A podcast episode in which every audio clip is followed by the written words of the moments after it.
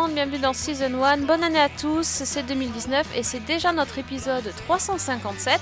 Et comme c'est la bonne année, ben bonne nouvelle, Alex est de retour. Salut Alex. Salut Sophie Comment ça va? Bah bien, écoute, t'as vu, je dis bonne année, je suis polie, t'as vu? Ouais, bo- bonne année à tous, hein, évidemment. euh. Et bonne série. Ouais, enfin, on parlerait peut-être deux fois, il sera Si, à la si, fin si, de si, l'année. il faut, bon, il faut, il faut. D'accord. Ah Bon. bah alors, bonne série Voilà. Et Fanny, coucou Fanny. Salut Sophie, salut Alex, salut tout le monde. Et donc, bonne année et bonne série alors. Bah oui, voilà, c'est tout. On, a trouvé une formule, on, on change pas une équipe qui gagne. Hein. Et donc, Ah bah, on euh, l'exploite jusqu'au bout. Voilà, exactement. C'est le bon filon. Ouais, exactement. Et euh, donc, on s'est retrouvés cette semaine pour vous parler de plusieurs séries, mais notamment euh, ben, d'une série historique. C'est pas notre, notre habitude. Et pourtant, ben, c'est Alex qui nous a suggéré de, de regarder, de réviser nos classiques. On va dire ça plutôt. Et donc, Oui, plus- plutôt une série littéraire qu'une série véritablement littéri- historique. littéri- ouais, un petit peu, oui. C'est Les Misérables. Sur la BBC, on a regardé ça. Et puis aussi plein d'autres choses, mais ça, c'est dans la deuxième partie. Et comme on n'a pas le droit de demander de quoi on va parler, ben on sait pas. Donc c'est la surprise en fin de podcast, voilà. Oh, mais oui. C'est pas possible. Ça, c'est fait. C'est ton petit côté Thénardier, je trouve. Mais c'est ça. D'ailleurs, j'adore Madame Thénardier. Oh, quelle surprise. Bah, elle, elle est quand même... elle est quand même très très bien, Madame Thénardier. Est-ce qu'on pourrait prendre le truc à l'endroit, s'il vous plaît, parce que les gens ne savent pas du tout de quoi vous parlez, là, quand même. hein. C'est ça, tout à fait. Donc, Les Misérables, c'est un livre. Très bien, voilà, c'est bien ça. C'est ça, de combien de pages Non, Écrit par écrit pas. Gustave Flaubert. Non, pardon. Alors, est-ce que vous avez eu, euh, est-ce que vous avez fait la fiche de lecture sur Victor Hugo euh, pendant vos années d'école? Je crois pas. Non plus. Non plus, vous n'avez pas eu droit à ça? Même non, pas. non. Ah ouais. Ce qui explique que nous, on a l'air content d'être là et pas toi. c'est ça, je me, souviens, de je me souviens Misérable. encore le, le- les textes sur Fantine. Oui, j'ai ma prof de seconde qui me revient en tête. C'est- C'est terrible. Oui, c'est ça. Donc, Les Misérables, euh, oui, moi j'ai lu ça quand j'étais au lycée, je crois. Il y a fort longtemps. Ouais. Et je m'en souvenais pas très très bien. Donc, euh, la série Les Misérables. souvenais est- pas très bien. Pas Ah, non. Il y a eu Gérard Depardieu qui a fait Jean Valjean. euh, Je sais pas s'il n'y avait pas Christian Clavier qui faisait les Thénardier pour TF1 dans la grande vague des, des mini-séries à la fin des années Genre 90. Clavier Chazelle, un truc Oui. comme ça? Je sais pas qui faisait Madame Thénardier, mais je crois que c'est Thénardier. Je crois que Depardieu faisait Jean Valjean. Mais euh, à vérifier. hein. Et c'était Michel Blanc, non, qui faisait, euh, qui faisait Javert, si je me trompe pas? Euh, ouais, mais écoutez, euh, commencez à en parler. Moi, je vais regarder. mais c'est hein. vraiment sérieux c'est un truc des bronzés Les bronzés font les misérables C'est quoi ça. ça, a l'air, ça, a- ça avait l'air bien. Donc, euh, visiblement, présent, ça nous a Gérard marqué. Depardieu était. Gérard Depardieu. Ah bah non, mais attends, c'est moi qui vous l'ai sorti, donc maintenant euh, je vais vous le retrouver. Les Misérables, mini-série euh, de TF1 qui date de 2000. Pardon. euh, un peu, pardon pour Michel Blanc, mais avait un peu plus de gueule parce que c'était quand même John Malkovich. Ah d'accord. ok. Donc C'est pas la même- C'est pas la même catégorie. À part, à part Anne, Comment À part le crâne. Anne et Et la coiffure. Oui. Alors, il y avait donc Gérard Depardieu en Jean Valjean, Christian Clavier en Thénardier, donc Malkovich en Javert, Virginie Ledoyen qui jouait Cosette, euh, Charlotte Gainsbourg qui faisait euh, Fantine, Asia Argento qui faisait euh, la Madame Thénardier. Euh, voilà. Et il y avait Jeanne Moreau aussi. Il y avait, enfin voilà, il y avait quand même une, une belle, euh, une belle distribution. Et c'était en quelle année cette, euh, cette euh, chose-là? Alors pour la seconde fois, 2000. 2000 Réalisé par une grande dame euh, très sympa, agréable. José Dayan? Voilà. C'est trop forte.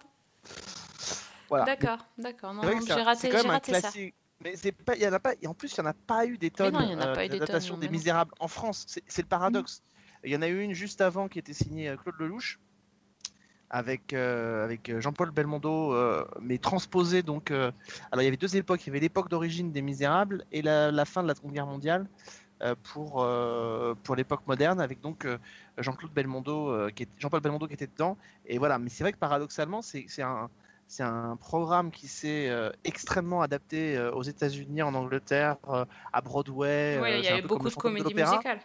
Oui, c'est comme le fantôme de l'opéra, alors que c'est un truc français. Euh, donc, euh, donc là, il y a un nouveau parti pris.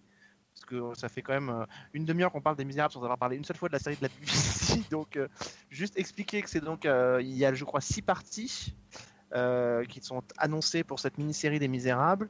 Que c'est donc Dominique West qui joue notamment le rôle de, de Jean Valjean. Jean Valjean. Jean Valjean, pardon.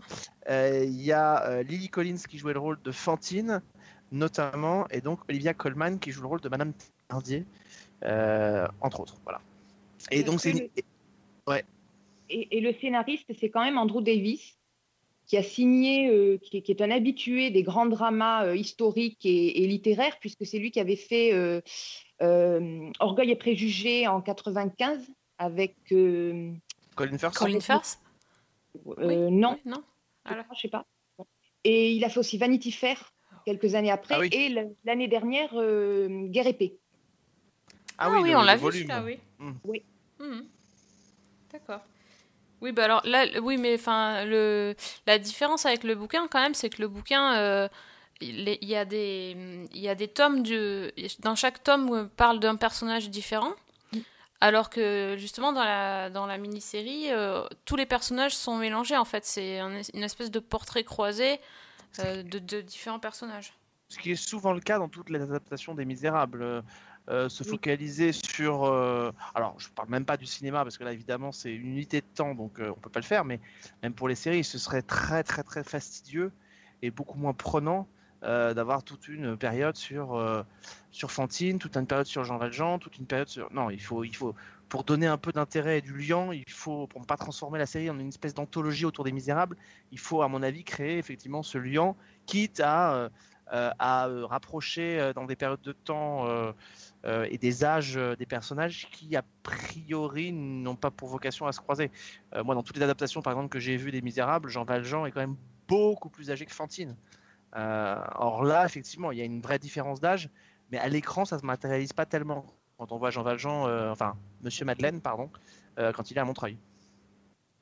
Oui, mais oui, et puis de toute façon, euh, c'est sûr que c'est non seulement beaucoup plus intéressant, puis il y a quand même des personnages plus emblématiques que d'autres, et il y a des choses. du coup, il y a énormément d'ellipses temporelles, et bon, et peut-être tant mieux parce que il y a, enfin, dans mes souvenirs de lecture, il y avait quand même énormément de longueur, et bah, par exemple, euh, quand on quand on laisse Fantine euh, dans l'épisode et que euh, dix minutes après, elle a déjà un enfant de six mois, bon, voilà, enfin, on n'a pas besoin non plus d'avoir euh, 50 explications pour, euh, pour euh, comprendre et, ça, permet d'avancer vraiment.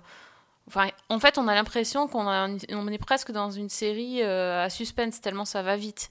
Mais je trouve pas que ça soit dérangeant parce qu'au contraire, moi je trouve ça assez.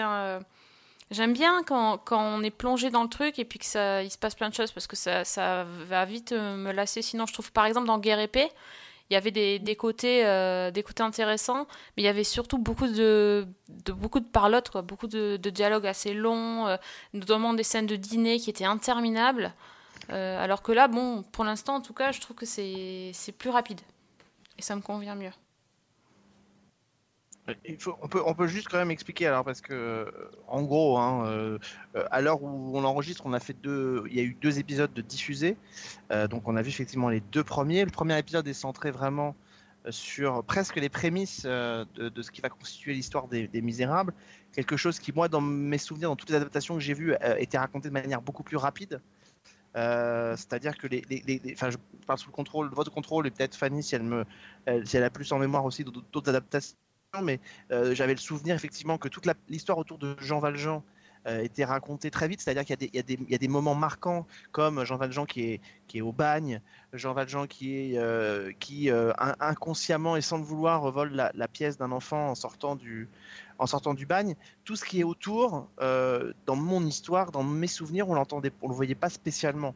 On arrivait assez vite à Montreuil quand Jean. Valjean, sorti du bagne quelques années plus tard, est devenu un notable et se fait appeler Monsieur Madeleine et euh, gère euh, et gère la mairie de Montreuil et il voit débarquer effectivement à Montreuil euh, Javert qui devient chef de la police et qui croit reconnaître en lui le Jean Valjean, le criminel qu'il a connu et qui est recherché officiellement justement pour le vol de cette pièce à un gamin quelques années auparavant. Et effectivement, Valjean qui va tenter de retrouver Cosette qui, chez- qui a été laissée chez les Thénardier dans une fantine, par une fantine euh, au- aux portes de la mort. Et ça, c'est le deuxième épisode. Le deuxième épisode est très centré là-dessus, sur la relation entre Valjean et, et Fantine. Pour le coup, justement, j'ai trouvé effectivement que le premier épisode s'apesantissait beaucoup plus sur euh, des choses qui d'habitude sont traitées assez rapidement, mais ça m'a pas tellement gêné parce que j'ai trouvé non. que pour le coup, pour une fois, euh, le personnage de Jean Valjean avait une, une épaisseur et une, une ambiguïté, une, une construction vers, euh, vers une- un chemin moral en fait, qui était beaucoup plus diffus dans les autres adaptations. Bah, Les autres adaptations étaient plus des films, donc euh, il fallait peut-être aller plus vite et aller à l'essentiel euh, d'une intrigue. C'est un peu con à dire, mais dans Les Misérables, il y a des, il y a des passages obligés qu'on en- on a, on a envie de voir et que le public attend de voir. C'est Valjean qui arrive chez les Thénardier et qui va récupérer Cosette. Euh, euh, c'est ensuite plus tard des séquences comme les barricades euh, avec Gavroche. Euh, euh, c'est euh, Valjean qui sauve la vie de Javert. Enfin voilà, il y a des passages obligés comme ça dans, tout- dans, dans- dans l'histoire. Après, moi, il y a quand même des choix qui me perturbent un peu dans cette série et des choix euh, scénaristiques, artistiques et de réalisation qui, moi, me, me, me laissent un peu, un peu de marbre, même si j'ai été globalement très enthousiasmé par ces deux premiers épisodes. C'est-à-dire des choix art- artistiques qui te laissent de marbre.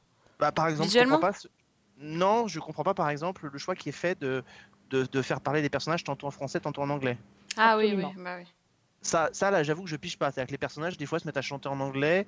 Euh, quand on arrive, quand- je crois que quand Fantine arrive chez les Thénardier, euh, on- les gens dans le village parlent en français. euh, Madame Thénardier chante en français, puis d'un seul coup, ils se mettent tous à parler anglais. Alors, qui parle en anglais tout le temps, je pourrais le comprendre, mais qui parle tantôt en français, tantôt en anglais, moi, ça me perturbe. Oui, et alors les personnages de, de du à l'arrière-plan en fait, si on si on entend si on, parlent ent- français. ils parlent français, mais alors parfois c'est des Anglais qui parlent français, parfois on, on a presque l'impression que ce sont des Français. Enfin, en tout cas, euh, il n'y a pas d'accent. Parfois, c'est un truc euh, improbable. Enfin, oui. Comme si on avait des personnages anglais qui étaient foutus dans une séquence française. Enfin, c'est très bizarre. Et puis, accessoirement, moi, dans toutes les adaptations que j'avais vues des Misérables, euh, quand on arrive à Montreuil et que Jean Valjean est devenu Monsieur Madeleine, il est, euh, il est physiquement transformé. Euh, C'est-à-dire que d'abord, il est beaucoup plus âgé.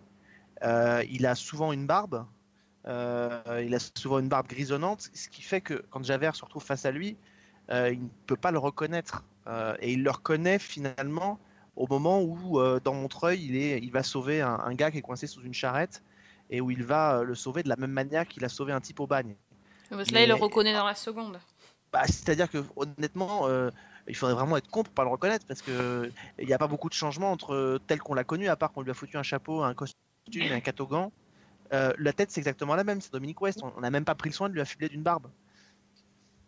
Mais parce qu'il avait la barbe avant. C'est pour ça il le rasait en Il fait. avait... Non, non, oui, oui, non, mais bien sûr, mais c'est vrai que euh, du coup, ça donne quelque chose qui est très, euh, enfin, qui est très bizarre. On se demande comment Javert pourrait ne pas le reconnaître du tout, et, et, et d'ailleurs renonce d'ailleurs à penser que ça puisse être lui à un moment donné, parce que, enfin voilà, je pense que s'il se retrouve face à lui, il peut le reconnaître. S'il le cherche depuis des années, et s'il le prend en grippe, comme c'est montré dans le premier épisode au bagne, voilà. Donc ça, c'est des choix qui sont faits, euh, qui moi me- m'ont gêné un, un petit peu, mais voilà. Ouais, c'est un peu ridicule le fait. Enfin, surtout le français. Enfin, faut, faut, vraiment euh, passer à côté parce que. Ouais. Quand, euh, quand, quand Fantine, elle, elle dit euh, que à Cosette, elle appelle ma... enfin, que Cosette l'appelle maman. C'est ridicule. Tout, tout le truc, toute la lettre, Ouais, quand ouais. elle écrit sa lettre, elle a toute la lettre en anglais. Et puis elle dit, euh, dis-lui maman t'aime, ou je sais pas. Maman, maman, je sais pas comment lire en plus. Moi, c'est- ça me faisait penser à quand on a regardé Killing Eve et que les. à Paris et que le voisin de palier, il avait un, un accent, je ne sais pas de quel pays. Enfin, c'était, c'était ridicule, quoi. Tant qu'à faire, autant.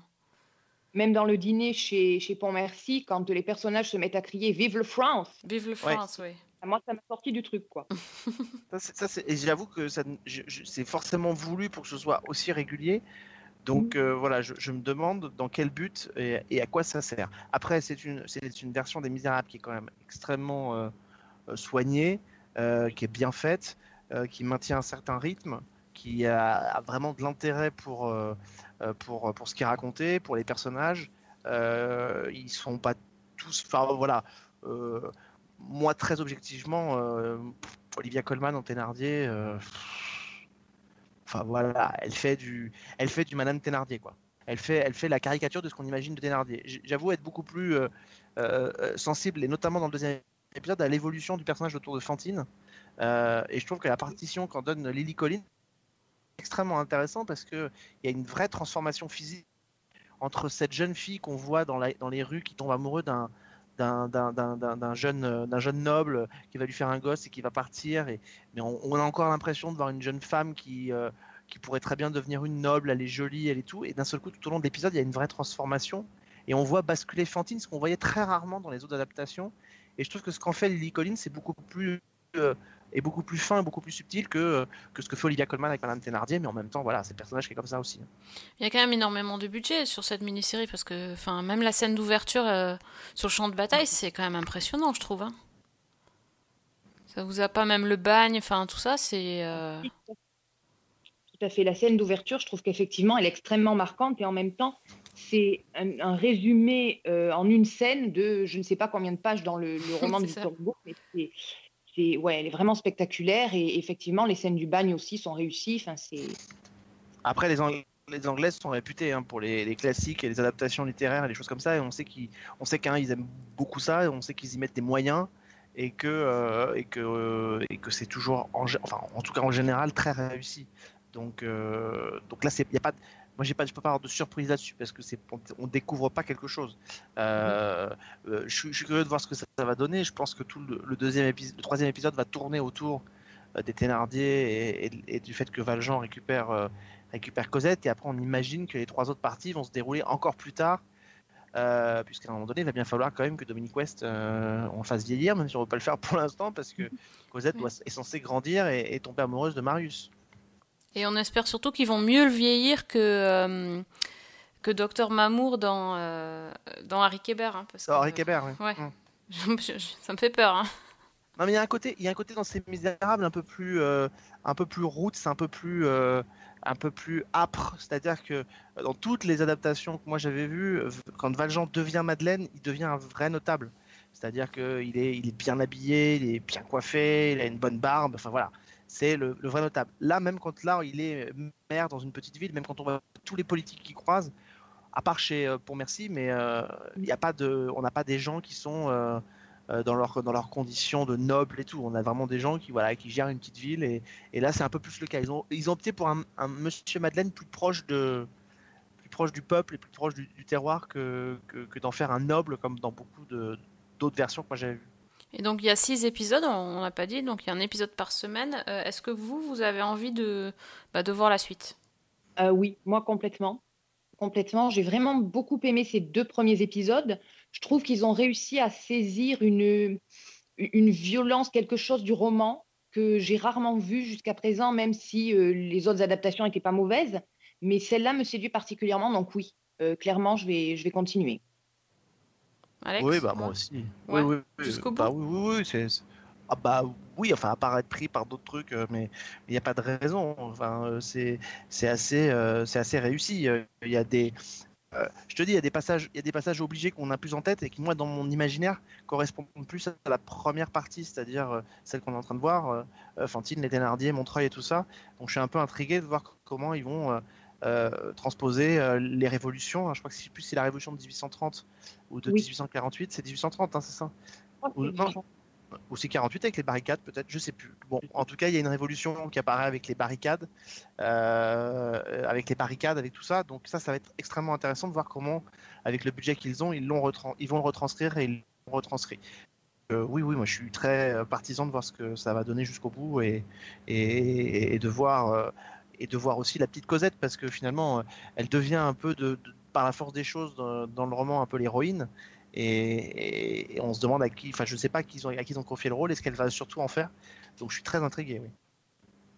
Bon, que moi aussi, de toute façon. euh, J'avais un petit doute en commençant la série, mais non. Euh, maintenant que j'ai vu le deuxième épisode, j'ai clairement envie de continuer. Donc ça, c'est une des premières séries que je vais terminer en 2019. C'est bien.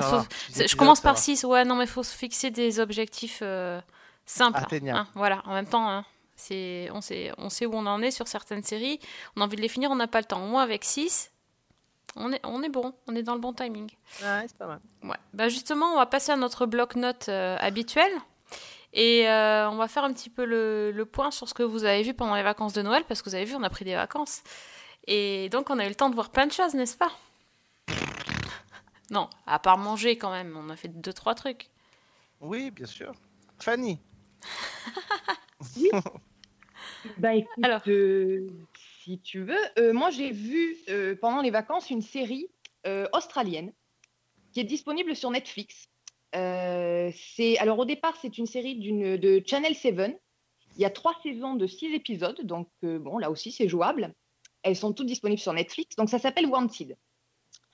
Alors euh, moi c'est une série qu'on m'a conseillée que j'étais complètement passée à côté et bah, c'est extrêmement addictif et c'est vraiment réussi.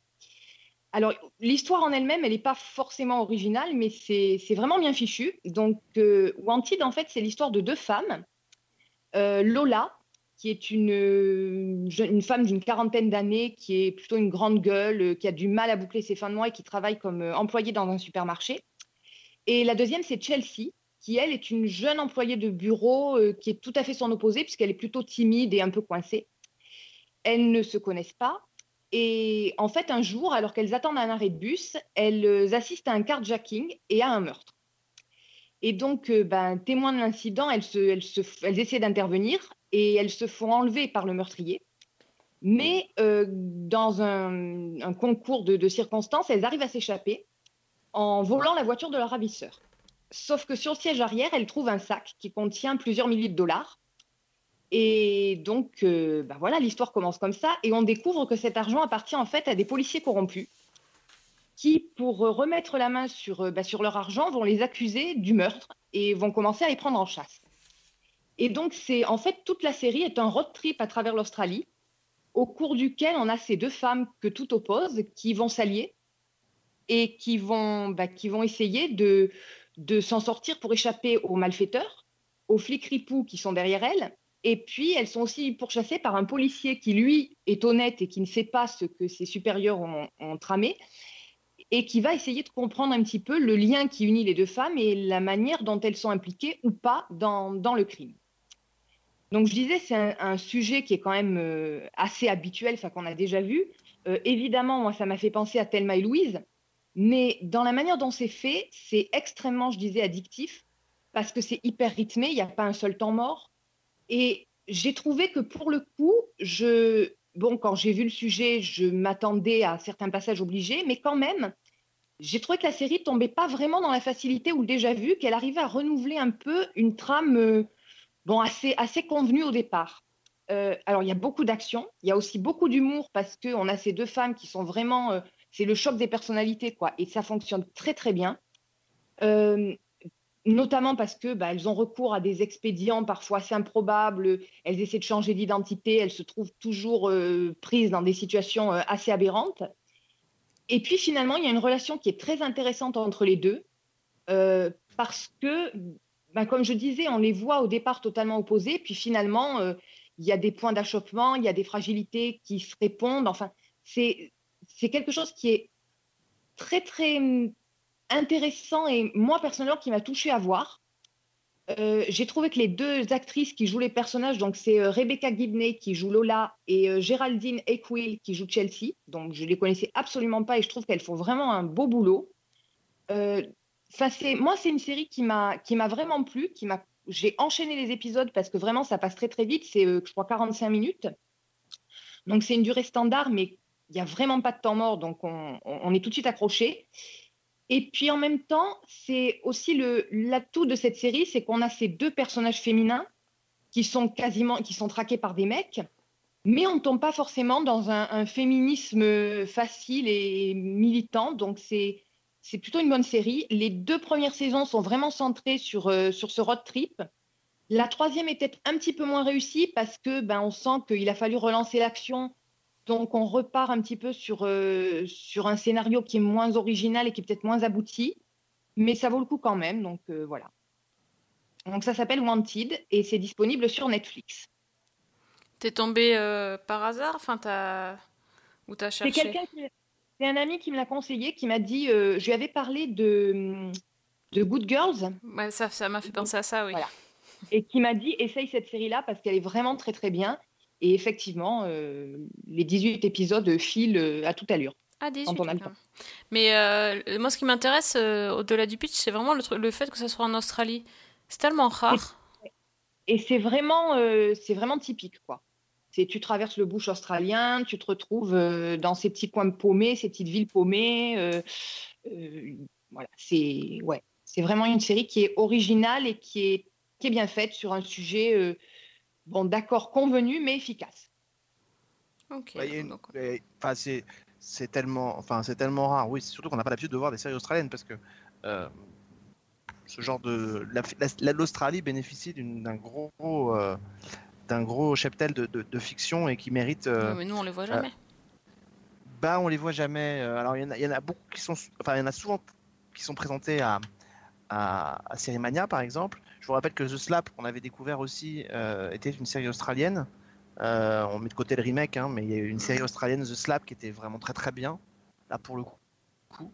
Euh, y avait une, moi j'avais découvert à Série Mania à l'époque une série qui s'appelait Red Ferna, qui est une anthologie sur, qui traite beaucoup notamment du problème des, minorités et des aborigènes en Australie. Donc ils ont vraiment aussi, si, ils ont, ils ont une fiction qui se développe de plus en plus, et c'est vrai que l'avantage là pour le coup du, d'une plateforme comme Net- comme Netflix, c'est que euh, bah, il faut remplir le tuyau, donc euh, on va chercher des séries dans tous les pays du monde, et ça c'est hyper intéressant. Mais il y a un vrai, euh, il y a un vrai vivier là-bas de, fiction extrêmement importante en, Australie. Il y a même, ils ont évidemment aussi des feuilletons quotidiens qui ont révélé des, des grandes personnalités du monde de la pop culture à l'étranger, comme Heath Ledger par exemple, ou ou euh, Kylie Minogue qui sont tous les deux sortis d'une euh, d'une série qui s'appelait Summer Bear. Enfin voilà, il y a- y, y quelque chose. C'est vrai que ça a mis du temps à traverser, euh, à traverser le monde, en tout cas nous, et que maintenant, grâce à Netflix, on peut, on peut le découvrir. Donc, donc ça, c'est hyper, c'est hyper rafra- rafraîchissant. Et je, me, et je me dis que, en entendant Fanny en parler, je me dis, c'est, il y a que de, ce de cette manière-là qu'on peut avoir envie, de- enfin, d'avoir l'impression de redécouvrir des histoires qui sont vieilles comme le monde. C'est quand ça vient d'un autre pays. Our chief suspects are Chelsea Babbage. I'm an accountant. Running from the police is not in my nature. And check out chick Lola Buckley. How would you describe Lola? Uncooperative? You can shove your job up your ass. Here we go again. Euh, bah écoute, si tu permets, je vais parler aussi d'une série que j'ai découvert sur Netflix. Alors euh, moi, c'est totalement par hasard. Euh, et peut-être d'ailleurs vous l'avez vu parce qu'elle n'est pas, elle est pas toute euh, récente. Euh, C'est une série qui date de mai et qui s'appelle Safe. Euh, donc c'est euh, c'est une série qui, euh, qui a un casting assez étonnant puisqu'il y a Michael Ciol et Audrey Fleurot. Ah oui, Voilà. oui, qui était passé sur C8, ouais. Voilà, tout à fait. Ben, j'avais pas du tout vu cette, regardé cette série quand ça est passé sur C8, et donc j'ai commencé à regarder. j'ai vu que les deux premiers épisodes. C'est un, alors c'est un pitch justement très connu. On va avec une disparition de- d'enfants, euh, une, une adolescente. euh, deux adolescents qui disparaissent dans une petite euh, communauté. Euh, C'était en fait une espèce de, de banlieue euh, ul- ultra protégée où tout le monde se connaît avec les barrières et le, garde à l'entrée. Vous voyez le, topo tout de suite. Et, donc dans cette série, on suit donc Michael Ciol qui joue Tom, qui euh, vient juste de perdre sa femme d'un cancer et euh, qui se retrouve seul avec ses deux filles. Et, euh, donc ils vont essayer de, de- commencer une nouvelle vie, sauf qu'en fait, ben, c'est justement une de ses filles qui va disparaître. Et, et donc il va euh, commencer à poser des questions. Et le seul fait qu'il pose des questions euh, dans, son voisinage et dans son entourage euh, va soulever des, secrets enfouis enfin, depuis bien longtemps. Et il va découvrir qu'en fait, des gens qu'il connaissait très très bien, comme des, des gens très proches ou des collègues de travail, sont, cachent en fait plein de choses et sont pas si. Bah, si sympathiques que ça et que voilà chaque famille du voisinage va avoir un, secret et petit à petit on va découvrir un petit peu euh, ce qui est arrivé à, ces gamins Euh, c'est euh, j'ai envie de dire c'est pas nouveau du tout mais c'est un peu comme il y, a- des ficelles qui fonctionnent super bien. Notamment, ils ont repris le concept un peu de 24, dans le sens où à la fin de l'épisode, on a des. hum, On voit tous les personnages euh, en, face à une situation, euh, une prise de décision ou à une situation difficile. Vous vous souvenez quand il y avait les, gros plans sur les têtes de chaque personnage qui alternaient euh, dans, chaque situation? Mais Ils ont refait ça, donc c'est totalement old school pour le coup. Et ben, franchement, quand je l'ai lancé, je me suis dit, c'est juste pour voir. J'ai vu Michael Ciol, j'ai dit, bon, on va voir ce qu'il a fait là-dedans. Je le trouvais perdu parce qu'il a pas. Enfin, c'est pas génial de jouer un père de famille. euh, Enfin, il n'y a, il y a rien de fou. Alors, lui, il dit dans une interview qu'en fait, il a trouvé ça super bien de jouer quelqu'un d'ordinaire à qui il, arrive une chose extraordinaire. Ouais, c'est vraiment un personnage très, très, très, très ordinaire. Euh, finalement, euh, après avoir vu le deuxième, j'ai quand même bien envie de savoir ce qui se passe. Euh, et c'est là que je me suis rendu compte en fait que c'était encore une adaptation d'Arlen Coben, Ah, bah Euh, oui. qui- C'est- étonnant vu qu'il a signé un deal avec Netflix. voilà, qui est en fait, pour l'instant, je dis bien parce que je n'ai pas terminé, euh, celle qui me semble la plus réussie. Faut C'est une dire que adaptation. J'ai un doute, c'est une adaptation ou c'est un format original, Fanny? Je crois que c'est une série originale. Ah, il je a écrit oui. scénario. Euh, ouais. il a Je écrit. crois qu'il est, il est auteur, mais c'est pas adapté d'un de ses Ah d'accord. Bon, alors il est auteur du truc. C'est mieux qu'une chance de trop déjà et que je sais plus ce que j'avais vu. euh, Five. Five, voilà, tout à fait. Euh, et en plus, en plus, pendant les vacances de Noël, euh, comme il fallait que je pose mon cerveau, je, suis en train de lire un livre d'Arlan Coben. Donc euh, voilà, enfin c'est vraiment. euh, Donc voilà, je suis, je suis victime du page turner. Donc je vais voir si je vais regarder jusqu'au bout. Il y a huit épisodes. Voilà, donc bah. Je le conseille si vraiment on, s'ennuie, on tourne sur Netflix, on ne sait pas quoi regarder, plutôt que de, de glisser et de, de tomber sur un truc vraiment naze comme il peut avoir aussi, euh, on peut aller là, quoi. J'aurais Enfin, envie de dire que si vous tombez sur Netflix et vous savez pas quoi regarder, c'est déjà à la base il y a un problème. Bah, ça, le ça- catalogue qu'il y a. bah, c'est-à-dire Enfin, que, enfin. justement, parce que parfois tu sais pas ce Enfin, tu as tellement de choses qui arrivent sur la page d'accueil. euh, bah, parfois les recommandations sont un peu euh, étranges. Tu sais pas toujours si c'est pour toi. hein. Donc, euh, enfin, je, te, je sais pas si, je, je- je ne sais pas si tu as vu, mais en ce moment euh, toute la twittosphère s'affole euh, autour de hum, du, docu- du documentaire Netflix Marie Kondo, euh, l'art de l'art de ranger avec Marie Kondo. Je crois que c'est ça. Oui, Euh, ça. Voilà, tout le monde en parle. Donc tu vois, enfin, des fois tu sais pas quoi regarder, tu regardes Marie Kondo. Donc euh, tu peux aussi regarder une- Michael non, euh, oui. Voilà. C'est pour dire, on sait jamais. Il y a très longtemps que j'ai arrêté de m'intéresser à. au- de me focaliser sur des sujets qui affolent la twittosphère. Donc, euh, Ah, mais oh là là, tout de suite. Écoute, bah non, mais la, la preuve, Marie Kondo. voilà. Excuse-moi, mais- hein, voilà. Jenny's missing. This is the last place she was seen. Someone must know something. What you insinuating? 16 year old Jenny Delaney. She's been reported missing. Has a problem. Moi, je voudrais juste vous dire un mot sur une série qui va arriver là dans les prochains jours sur France 3 qui s'appelle euh, Au-delà des apparences, qui est adaptée d'une série euh, qui vient du Québec qui s'appelait Apparence. Euh, alors, je vous avoue que la série et le projet en lui-même, même euh, là pour le coup français, m'était passé, euh, m'était passé à côté. Et pourtant, ce que je découvre bah, me plaît bien. Le concept est, assez simple en fait sur le papier. On a donc Elena Nogara qui est l'héroïne de cette série, qui joue le rôle d'une star de télévision. L'héroïne d'une série avec beaucoup de succès, je pense que c'est une série quotidienne, pour euh, les 40 ans qu'elle fête avec sa sœur jumelle. Euh, sauf que sa sœur jumelle ne se rend pas euh, à l'anniversaire, sa sœur jumelle disparaît euh, du jour au lendemain, et que euh, à mesure qu'elle va fouiller dans le passé pour essayer de découvrir ce qui est arrivé à sa sœur, elle va découvrir que sa sœur euh, avait tendance à lui euh, voler des vêtements, des bijoux et plein de choses, et à se faire passer pour elle, euh, avec donc euh, peut-être un dédoublement de personnalité de sa sœur, etc. Donc voilà, je suis au début du, au début de la série, euh, mais l'ambiance, le petit côté, le petit côté très sombre, très noir et tout, un peu proche des polars, de certains polars anglais, m'ont- bien plu. Voilà, c'est, ça s'appelle Au-delà des apparences. Il y a six épisodes et ça passe à partir, je crois, si je me trompe pas, du 22 euh, janvier sur France 3. Et pour ta maman, Et pour ma maman, alors, Le point, le point profilage, alors, c'est Le ça point profilage, euh, c'est la neuvième saison de profilage, et je crois que profilage a dû arriver la même année que nous sommes arrivés. Donc ça veut dire qu'il y a dû y avoir à peu près un point profilage tous les, tous les ans dans cette émission. Euh, c'est la neuvième. C'est normal, c'est dans le contrat. C'est dans le contrat. Voilà, on va signer. Il y avait un point profilage, un point shérif. Donc, euh, et si je précise ces deux points-là, c'est que ce qui est extrêmement intéressant et en même temps inquiétant, c'est que ces deux séries, en tout cas pour l'une d'entre elles au début, euh, démarrent pas très bien. Euh, moi, j'avoue, j'étais très déçu par le début de la saison de Sheriff. Euh, après, je peux vous le dire que ça part et ça remonte et que ça prend, euh, euh, ça prend tout son, tout son, tout son sel et tout ce qu'on a aimé dans Sheriff, euh, notamment les derniers épisodes qui sont géniaux. Mais alors, profilage. Pourtant, on le sait, hein, je suis un défenseur de profilage et tout, mais là, je ne sais pas ce qui leur est arrivé. Euh, c'est d'abord, on doit être en 2035 euh, dans la série parce qu'ils ont encore fait un time jump euh, de 5 ans entre les deux dernières saisons. Donc, euh, comme ça doit être la quatrième ou cinquième fois qu'il y a un saut dans le temps de 3 ou 4 ans, tout le cliffhanger euh, de la dernière saison, je ne sais pas si vous allez vous en souvenir, mais en gros, on retrouvait le personnage de l'héroïne d'Adèle euh, qui était retenu par le, psychopathe qui les avait enlevés avec sa sœur quand elle était petite, qui s'appelait Argos. Euh, il y avait, elle vivait un cauchemar dans son, dans son antre, et à la fin de la saison, donc Argos était euh, assassiné. Euh, en tentant, enfin, elle, elle se défendait, elle le tuait, et euh, Adèle s'écroulait, était euh, emmenée par un type. Pensait qu'on allait la retrouver là. Eh ben non, on la retrouve cinq ans plus tard.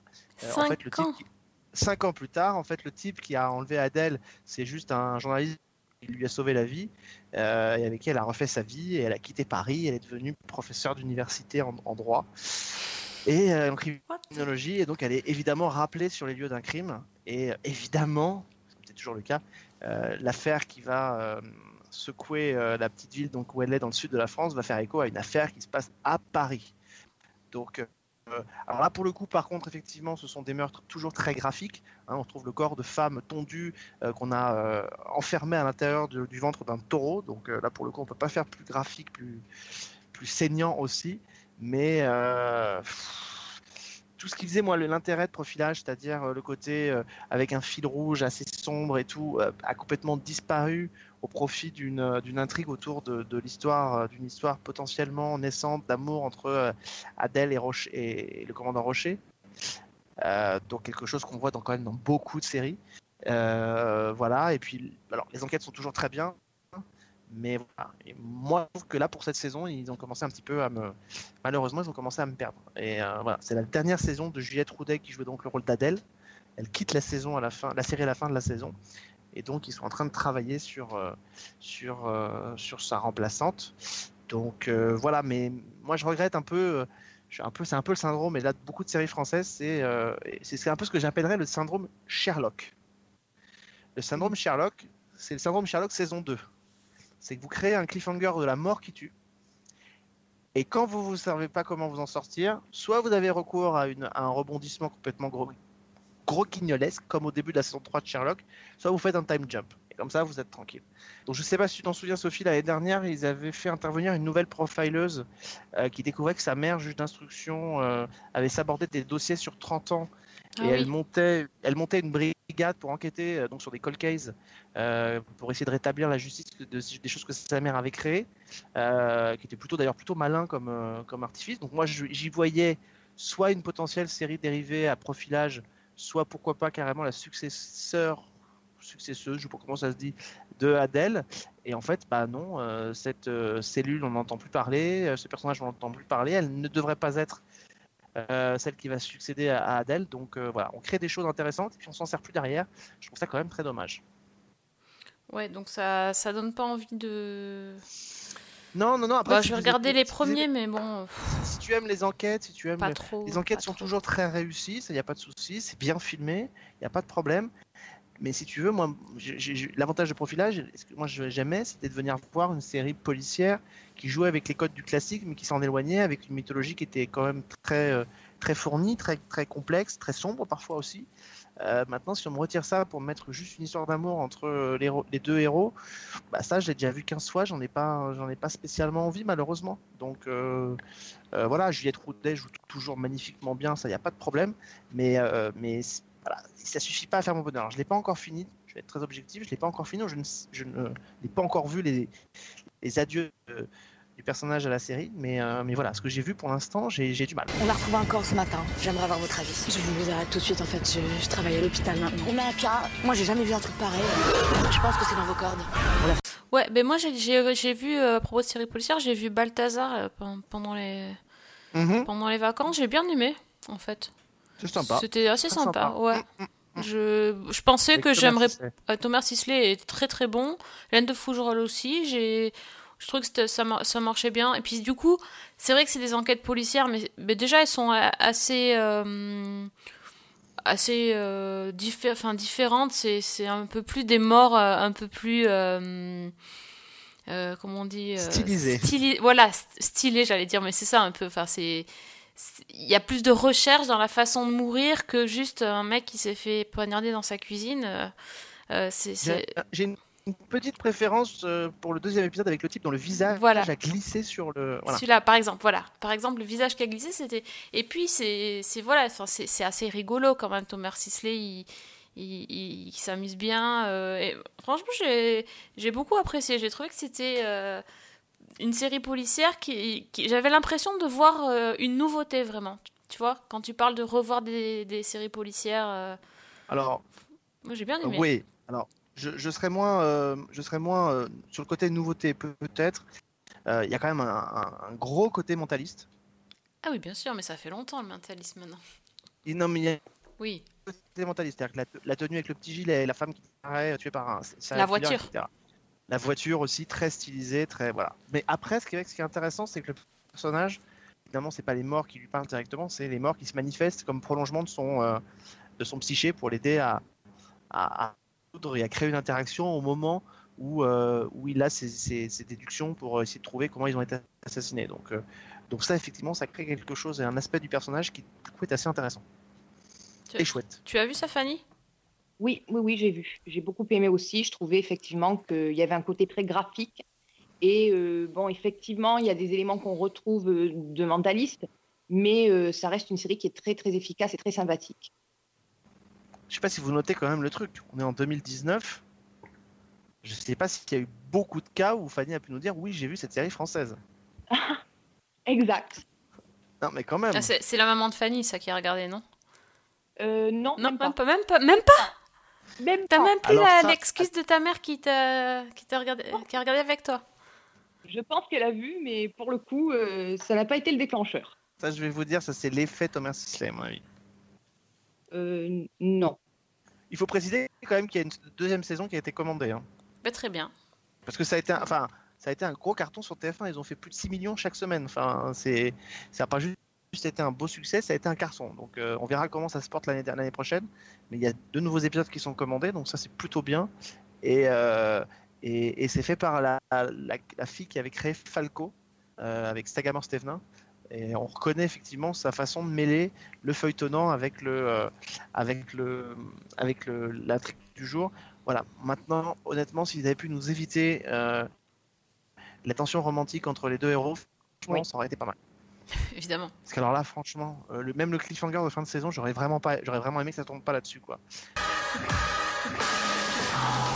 Vous savez à quel jeu j'étais imbattable quand j'étais môme?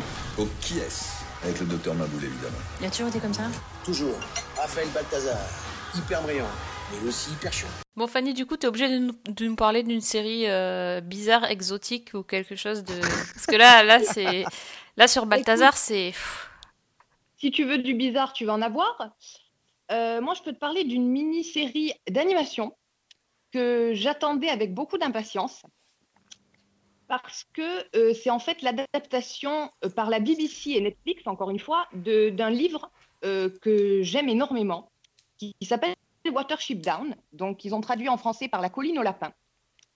Euh, donc, en fait, le roman, c'est un roman de Richard Adams qui est sorti en 1972, je crois. Et bah, comme le titre français l'indique, c'est une histoire de lapin.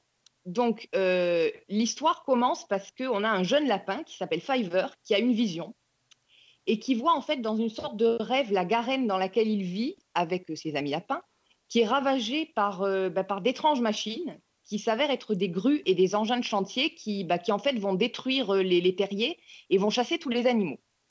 Donc, il en parle à son frère, Hazel, qui lui euh, est tout de suite convaincu puisqu'il sait que Fiverr a un don de double vue. Et ensemble, ils vont essayer de convaincre la communauté de bah, d'aller s'installer ailleurs, sauf que personne ne les croit. Et donc, en fait, ils vont réunir un petit groupe de, d'amis et ils vont partir euh, ensemble pour essayer de, bah, de trouver une nouvelle Garenne. Sauf que, évidemment, euh, ben, en cours de route, ils sont donc en quête d'un havre où s'installer, mais ils vont être confrontés à une multitude d'épreuves et d'obstacles, donc euh, parmi lesquels ben, déjà tous les prédateurs qu'on peut imaginer, euh, des voitures, euh, des humains. Euh, ils vont tomber sur différentes communautés de lapins qui sont, euh, alors une qui paraît en apparence euh, très tranquille, mais en fait où les, les habitants ont un secret. Euh, une autre qui est dirigée par une espèce de lapin tyran euh, particulièrement euh, féroce. Et, donc, en fait, voilà, on va suivre ces, ces lapins au fur et à mesure de leur parcours jusqu'à peut-être qu'ils trouvent euh, le, havre de paix qu'ils cherchent. Alors, euh, c'est un dessin animé, il y a des lapins, c'est mignon, mais c'est pas forcément pour les tout petits, parce que, euh, ben, en fait, c'est une histoire qui, en fait, est extrêmement violente et très, très dure. Et en fait, c'est un petit peu, c'est un mélange de l'Odyssée pour le côté, euh, euh, le côté euh, voyage euh, initiatique et, et- et les différentes épreuves, et euh, The Walking Dead adapté au lapin. Très clairement. non, mais je, sais, c'est rigolo à dire comme ça, mais c'est tout à fait l'effet que ça fait parce que ben, on a une, une fuite face à une espèce d'apocalypse. On a un environnement qui est très sombre où les lapins ont tout le temps peur, où ils sont tout le temps euh, attaqués, ils sont tout le temps confrontés à des ennemis. Euh, Il y a une- un véritable désespoir chez ces animaux. Euh, Sophie, Sophie, c'est ta faute. Voilà. Ça fait trois ans que tu l'encourages à sortir des trucs bizarres. Et elle en est à nous présenter The Walking Dead chez les lapins. Non mais Ouais, voilà, là, on voilà est pas mal. est. Ouais. non, mais à un moment donné, Je comprends même pas qu'elle me l'ait pas encore proposé en article parce que je vais faire un tabac avec les lapins zombies, moi sur. C'est pas possible. Ah, mais écoute, c'est c'est une série qui est quand même extrêmement réussie. euh, qui est... Alors, il y a l'histoire déjà qui est, bon, qui, est- qui est ce qu'elle est, quoi.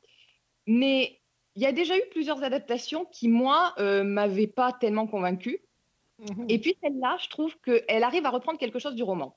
Alors, le roman en question, c'est en fait toute une, toute une histoire. euh, euh, c'est comment dire C'est toute une allégorie, en fait parce que ben, au fil des épreuves, évidemment, les lapins, euh, c'est pas seulement des lapins qui, je suis désolée, hein, les animaux, ça peut être moins, sont pas seulement confrontés à des, à des trucs de lapins finalement.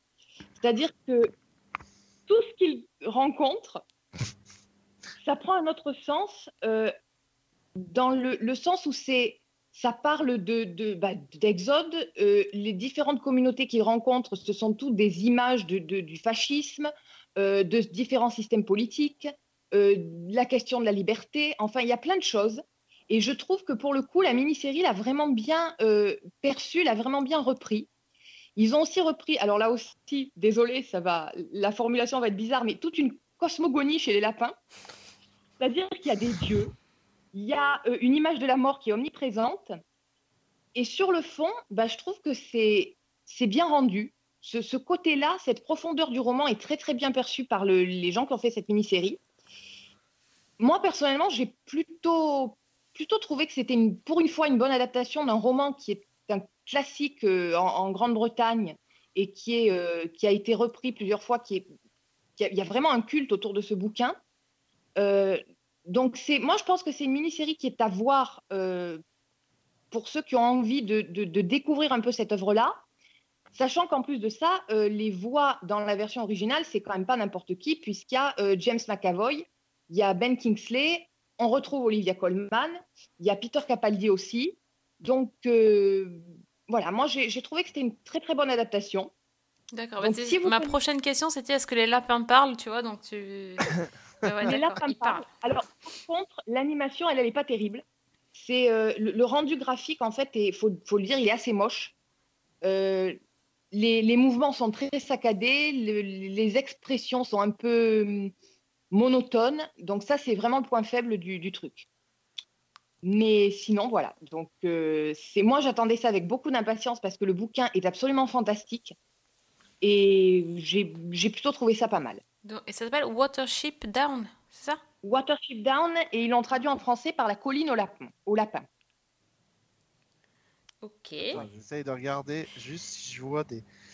Alors. Déjà, quand, déjà, quand tu vois la photo de couverture, t'as l'impression de voir une pub pour Playboy. non mais c'est vrai, la colline on l'a pas. Dit, je parlais de The Walking Dead, mais c'est pas tout à fait innocent. Je me demande même s'il n'y a pas certaines inspirations euh, qui ont été piochées de ce côté-là dans The Walking Dead, parce qu'il y a plusieurs épisodes qui rappellent fortement euh, certains passages de, de Andrew Collins et de Andrew et Lincoln. ses amis. Ah, Lincoln, merci. D'accord. Bon bah voilà, Sophie- euh, Fanny, tu sais quel est la prochaine article que tu dois me prendre hein? Eh ben, écoute, ok. Et là, devant, là, mon, faire- devant mon écran, il y a, il y a marqué euh, Fanny a-t-elle pris de la drogue Oui, non. Je vais cliquer. je pense que je vais mettre oui. Hein Ben, Mais écoute, tu non, non. tu- Ouais. Moi sur mon écran c'est marqué Voulez-vous que Fanny continue de prendre de la drogue? Oui. Le mal règne partout dans ce monde et il est le fait des humains. Les humains ne trouvent le repos qu'une fois qu'ils ont épuisé le sol et éradiqué les animaux. Non mais comment tu veux enchaîner derrière?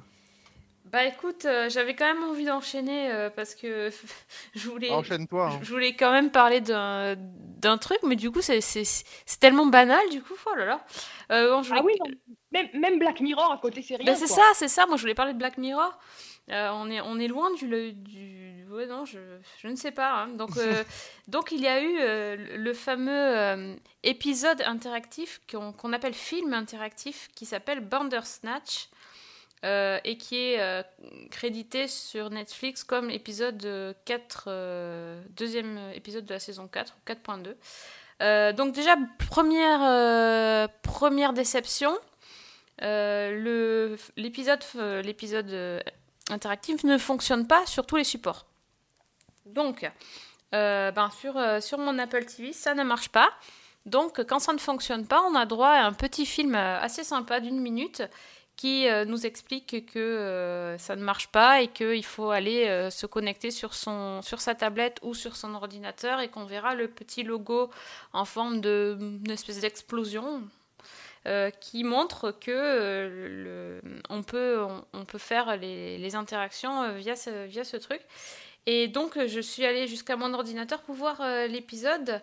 Euh, et donc, le, principe, c'est qu'en fait, on est vraiment la personne qui va prendre les décisions pour le personnage principal euh, de, de, cette, de cet épisode, qui s'appelle donc Bandersnatch, qui est le nom du jeu vidéo sur lequel le jeune Stéphane travaille. L'épisode se passe en 1984. Euh, et c'est pas, innocent le choix de l'année, je pense. Euh, et donc, euh, le, jeune Stéphane est chez lui et il essaye de programmer un jeu et, qui est basé sur un, bouquin, sur un bouquin de fantasy qui est apparemment son livre préféré.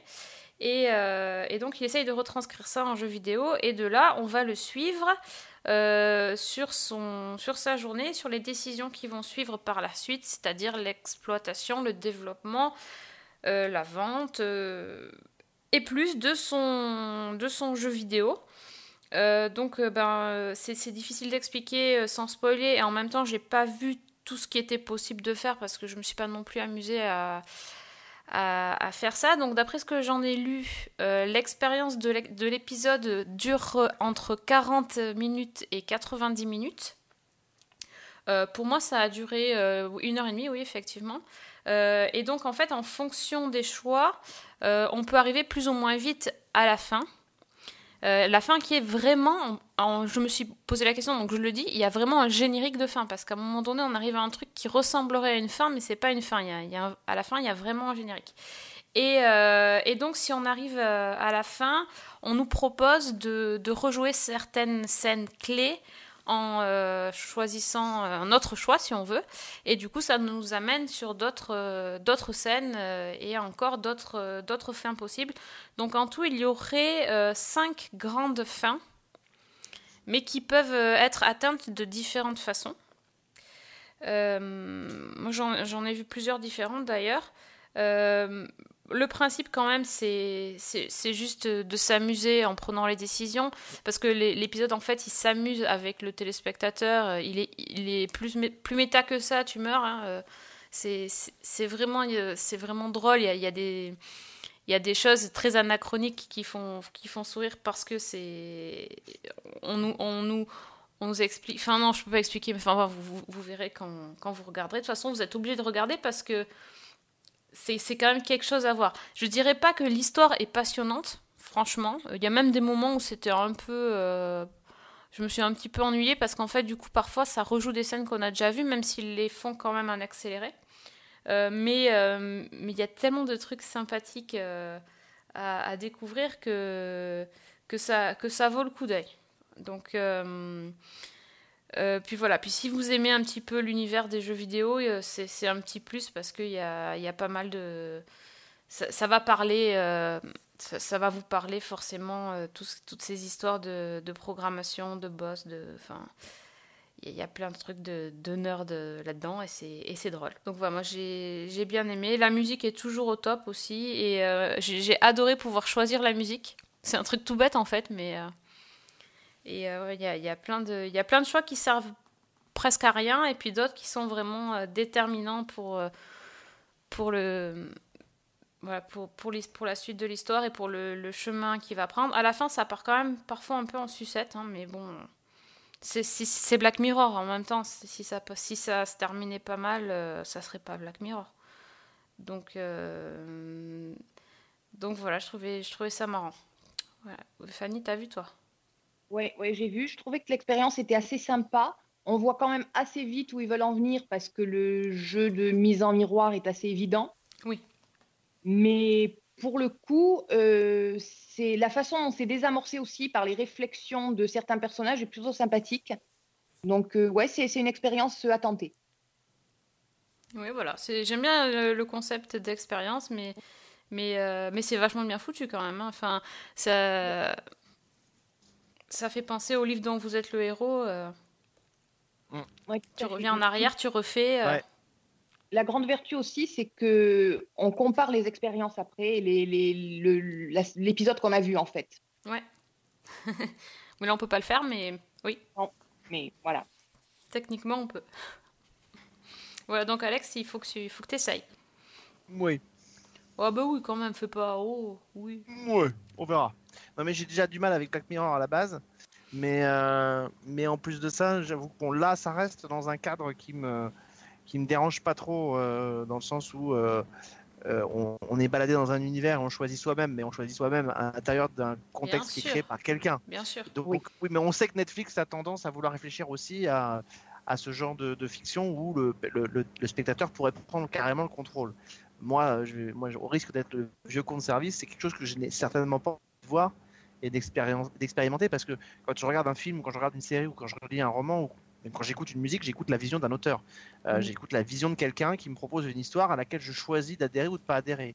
Euh, je trouve ça extrêmement démago de dire euh, on est tellement envie d'être d'être à l'écoute du public avec tout ce que ça comporte que on, on lui on plus de vision et c'est lui qui détermine quoi.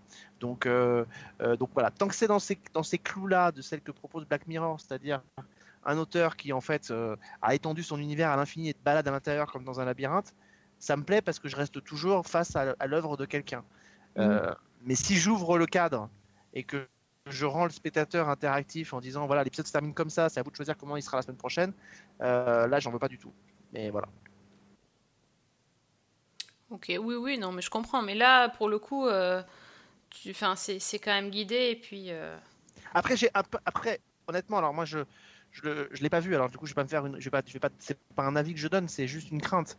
Euh, je, je, je crains quand même le côté extrêmement, euh, je vois l'objet, je vois le concept que je trouve intéressant, mais objectivement, si c'était pas euh, un, un, un épisode de Black Mirror, premièrement, et un truc avec un concept aussi gros, euh, je, je me pose la question de savoir est-ce que franchement l'histoire est, à ce point intéressante? Voilà. Est-ce que c'est vraiment une histoire géniale ou est-ce que l'histoire est rendue géniale parce que un c'est Black Mirror et deux qu'on en est le héros et qu'on se balade? Ah oui, Bah, non, mais c'est c'est un sûr. C'est un petit peu comme ce que Sophie disait sur les livres dont vous êtes le héros. Mm. C'est à la base, tu lis rarement ça pour l'histoire. Tu lis Oui, ça, c'est ça. Pour, euh, pour le jeu. Donc euh, voilà. Donc euh, après à voir s'ils arrivent à le, dé- à le décliner, pourquoi pas sous d'autres formes, tout en gardant la vision de quelqu'un, mais avec un vrai truc. C'est-à-dire que là, je, je, je, je, je veux pas que le, si tu veux, je veux pas que le, le, le, le- le- le- comme dans les, dans les émissions de culinaire, je n'ai pas envie que ce soit un trompe-l'œil, quoi. Et que, et que l'emballage du concept ne fasse, soit là pour me faire avaler un gâteau savane que j'ai recouvert de d'un- beau lustrage sur le, le dessus, tu vois. Non, l'épisode, il est là pour te faire patienter jusqu'à la saison 5 aussi. euh. Oui, ça, ça. ça fait longtemps qu'il avait annoncé cet épisode-là, et puis si- s'il y avait un- une équipe qui pouvait le faire, c'était bien celle de Black Mirror, donc euh, ça, ça a du sens par rapport à ce que raconte la série aussi, donc euh, ça Bah, s'inscrit bien dans le truc. hein. Je pense qu'il y a plein de gens qui auraient pu créer un concept similaire. Oui, Mais c- ça a Euh, du sens par rapport au concept Black oui, bien Mirror, sûr. en fait. Mais c'est- c'est c'est aussi, je pense que c'est davantage un concept, à mon avis, propre à Netflix que euh, un concept forcément propre à Black Mirror. Black Mirror a inventé son propre, enfin même pas inventé d'ailleurs, a repris un modèle et l'a explosé en le, en le rendant extrêmement euh, intéressant et générateur de thématiques extrêmement puissante. Euh, là pour le coup, si tu veux, si au final l'histoire est pas si extraordinaire que ça et que j'ai un super beau concept, ça me rappelle un peu quand même Netflix qui essaye de te vendre euh, euh, la révolution industrielle euh, alors qu'ils n'en sont que le prolongement. Mais je pense que j'essaierai parce que ça m'intrigue quand même de voir, de voir ce qu'ils en ont fait. Et, c'est l'avantage de Black Mirror, c'est qu'on peut toujours se plonger dans un, épisode si on est plus intéressé par une histoire que par une autre. It's an adventure game based on the book. Jerome. Davies was a. See that bloke who went cuckoo and cut his wife's head off? When it's a concept piece, bit of madness is what you need. Voilà. Est-ce que tu as une dernière. euh, Enfin, vous avez, pardon, une dernière euh, reco? Non, pas pour l'instant. Je- Si je vous dirais juste, regardez, moi je l'ai fini depuis Philharmonia quand ça va arriver.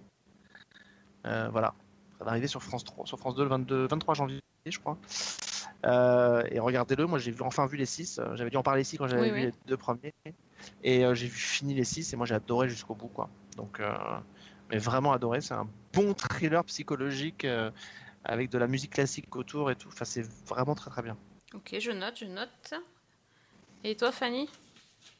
Écoute, je pense qu'après les lapins, je peux pas faire mieux. Non, Non. D'ailleurs, ça va être le titre de l'émission euh, Des Misérables et des Lapins Zombies, je crois. Ouais. Un truc comme ça. Ce qui- m'embête, c'est que je me demande si elle va pouvoir faire mieux même dans une autre émission, quoi. Ça m'embête. Elle, elle je ouais, le level euh, de 2019 de Fanny, là, je pense que. pff, Ça va être compliqué, Ouais. Fanny. hein, Je sais pas si t'en as conscience, mais là, t'es mal barré. hein.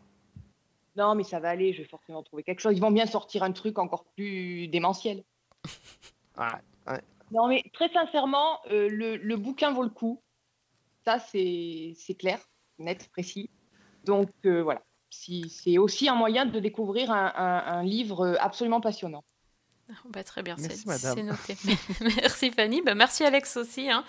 Euh, merci à vous de nous écouter. J'espère que parmi toutes ces recommandations, il y en aura certaines qui, qui vous feront passer un bon moment euh, bien au chaud euh, sur votre canapé avec votre tasse de thé ou votre tasse de café euh, et que on a, on a mis l'étincelle de la joie dans vos cœurs. Euh, merci encore de nous suivre. C'est beau. C'est beau. hein.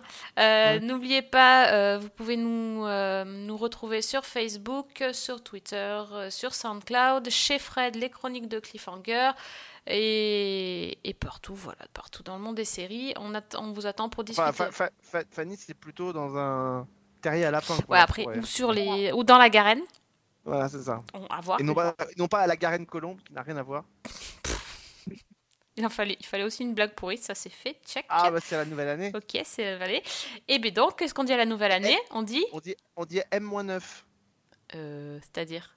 Dans 9 mois, c'est les 10 ans de, dans 9 mois, c'est les 10 ans de Season 1. Je dirais que tu allais allais nous annoncer autre chose là. J'étais. Bah, c'est quand même vachement bien, attends. Non, je suis pas enceinte, excuse-moi, je peux pas le faire, ça, mais... Mais dans 9 mois, c'est les 10 ans de Season 1, quand même. Ah ouais, quand Eh, même, c'est d'accord. pas rien. Heureusement que t'es, t'es mon, calendrier, euh, mon Google Calendar. Je serai ton compte à rebours toute l'année. Très bien, bah, je te remercie. Bah, il va falloir moins que tu viennes une fois par mois alors. Bah Ah, voilà, Très bien. pas de bol. Dommage. Dommage. bon, donc on se dit bonne année encore et puis euh, bonne semaine. Et bonne série.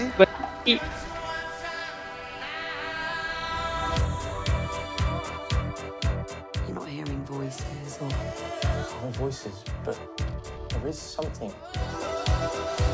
Bandersnatch was the final straw.